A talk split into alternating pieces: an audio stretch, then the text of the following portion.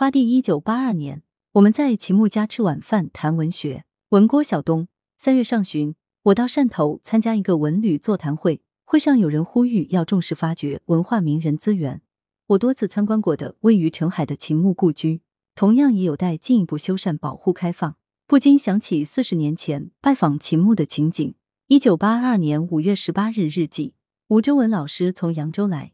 经广州去海南参加全国现代文学学术研讨会。昨晚八时许，我与叶良君去机场接他。下午与吴征文老师一起到秦牧家，位于华侨新村，在门口遇子枫幼年时朋友王老师，我们误为子枫，他便自我介绍囧甚。秦牧去人大开会未归，子枫在家尤为热情。恰好中国社科院文研所创研室的林飞和李大姐，花城副总编辑李世飞也在座。各位陌生，略述一番。已到晚饭时分，林飞等见秦牧未归，便先告辞。子枫和我们虽未曾谋面，但我们的文章他是早已读过的，可谓早从文字上相互认识。他一定要请我们吃晚饭，只好从命。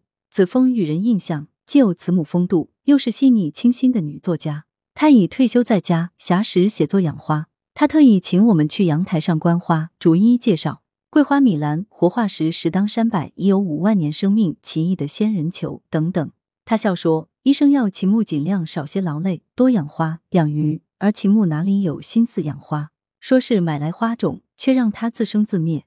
他开朗风趣，全无笼中之态。”秦牧归来时，子枫忙做介绍，他十分高兴，握着我的手：“你这么年轻，刚大学毕业。”我说：“今年三十一岁，在大学工作六七年了。”他十分惊讶。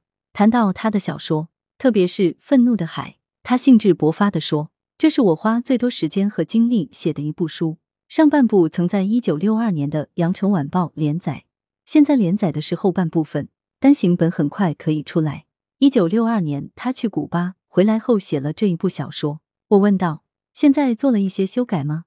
子枫说：“将卡斯特罗的一些情节改了一下，这是后来的形势发展使然，可以理解。”我说我看过连载，秦牧很吃惊，十分高兴的样子。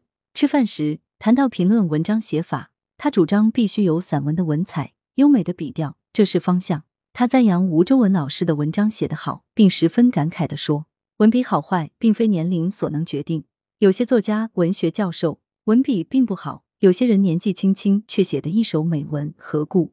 吴老师说：“要有些天赋。”他表示同意。说到语言，他说。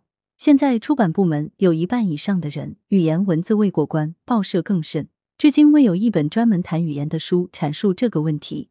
我说，秦老在作品连载的关于语言的文章读来很受益，何时能出版成书？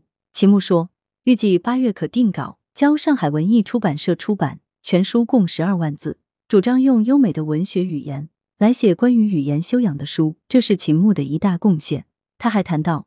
刘白羽的语言功力远未及杨朔。六时五十分，秦牧夫妇要去友谊剧院看戏，小车在楼下鸣叫，他们便邀我们一同坐车出去。在车上，吴老师突然说：“小东他们两位，包括陈建辉，文笔也很优美。”秦牧表示赞同。子枫说：“他们两位提出了有一个岭南派，很大胆。”我说：“后来根据秦老的意见，还是改了过来。不过散文流派还是存在的。”但以后利润充分，再重新竖起来。在三林路公车站，我独自下车告别秦牧夫妇，他们的车往友谊剧院驰去，约好二十日下午再去他家会晤。子枫和李世飞还谈到春天的童话，子枫持否定态度。一九八二年五月二十日日记，下午三时去一村会同吴周文老师一起往秦牧家，秦牧早已在家等候，谈了一个下午，收效甚大。这个作家之家给我留下深刻印象。子枫之遇秦牧，既是贤内助，又是事业的同志。文科后重新焕发青春生命，是一份极有意义的访问记素材。六时半，子枫盛情相邀，只好又在秦牧家用餐。子枫同志特意准备了鲜鱼和蚝等特产招待。席上，子枫还讲了秦牧的童年故事。他很调皮大胆，自称杨完时，十一岁时在新加坡独自到西餐馆吃西餐。七时十五分，告辞秦牧夫妇。来源：羊城晚报羊城派，责编：吴小潘。